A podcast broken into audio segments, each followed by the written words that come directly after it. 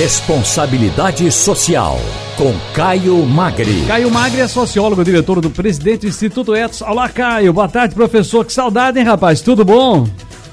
Pois é, meu caro. Faz, faz tempo mesmo que a gente não se vê. Eu tive alguns problemas de agenda, uma correria por aqui, mas acho que dessa vez conseguimos falar. E a, e a semana que vem eu vou falar com você diretamente de Alter do Chão na Amazônia, no Tapajós. Ô, oh, rapaz. Chegou a comer o milho, um milho assado aí? Chegou a comer uma pamonha, uma canjica, não? Sem dúvida, sem dúvida. E lembro que o melhor está aí, né? Mas não, dá, não deu para estar por aí. Pois é, rapaz. Olha, a fome uh, que assola o Brasil é um assunto incômodo de falar, mas que precisa ser discutido.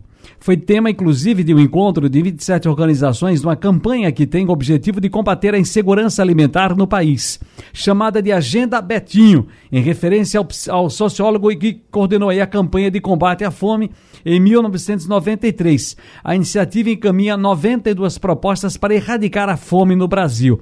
Ô, Caio, me, me explica, explica pra gente aqui, para o nosso grande público, qual é o contexto desse documento, destaca pra gente aí, e quais as propostas que contemplam, estão contempladas nesse documento também. Ciro, eu estive na abertura do encontro, na presença junto com o ex-ministro José Graziano, com a ex-ministra Tereza Campelo, e a primeira coisa que se fez ali foi apresentar uma pesquisa profunda nova, feita pela, pela Rede Brasileira de Pesquisa em Soberania e Segurança Alimentar e Nutricional, a PENSAN. Esse segundo inquérito, eles inclusive chamam de inquérito, não é uma questão simples, não, não é só uma pesquisa. Você viu as manchetes que saíram aí nas últimas semanas, certamente vocês deram essa, essas informações. 33,1 milhões de brasileiros e brasileiras passam fome, cerca de 15% da população.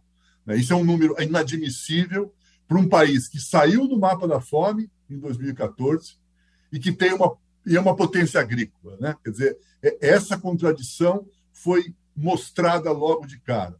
E o contexto onde isso está acontecendo é um contexto de números ainda mais agudos. Para você ter uma ideia, essa, esse inquérito né, conseguiu detectar que seis entre dez pessoas, ou seja, 125 milhões da população, pessoas da população brasileira enfrentam diariamente dificuldades para se alimentar e 12% vivem em situação de insegurança hídrica. Portanto, além da fome, ainda passam questões com relação a acesso à água potável. Outra questão que, que parece muito forte, a pandemia evidenciou isso mais ainda: pessoas negras, mulheres, povos originários, comunidades tradicionais são a maioria das pessoas que vivem as formas mais severas de insegurança alimentar e nutricional. Então, se queremos fazer alguma coisa, precisamos olhar para esses grupos prioritariamente e de forma urgente. E, por fim, um contexto onde as desigualdades do Brasil são estruturais, mas elas têm cor, né? elas têm território, elas têm classe social. Portanto, é muito claro o contexto onde acontece esse agravamento da fome no Brasil. É, o, o, o, o, encontro foram três dias, 21, 22 e 23 agora de, de, de junho.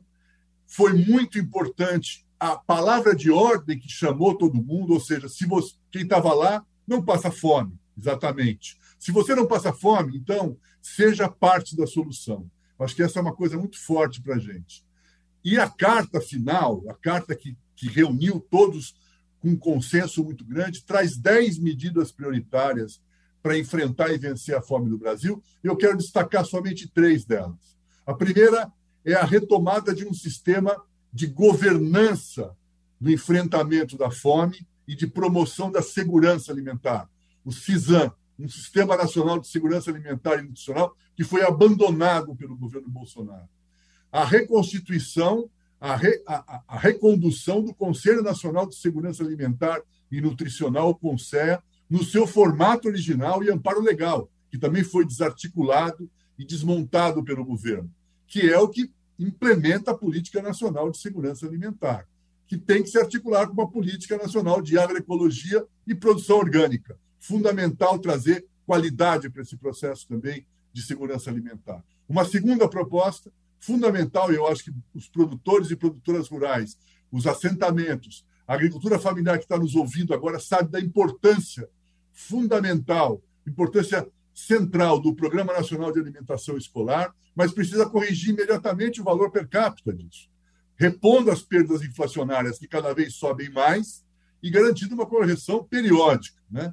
Ampliação do conjunto de ações de acesso à alimentação, como restaurantes populares, cestas e bancos de alimentos. Ou seja, você tem a possibilidade de escoar de uma maneira forte a produção de alimentos. E a retomada do programa de aquisição de alimentos da agricultura familiar e camponesa. Isso é fundamental. E uma, um recado muito forte para o semiárido, para os estados do Nordeste, para os estados, inclusive do Sudeste, Minas está no semiárido, que é a retomada do programa Um Milhão de Cisternas, o P1MC, e o outro, Uma Terra, Duas Águas, para que a gente possa também ter alimentação dos animais no semiárido conviver com o semiárido.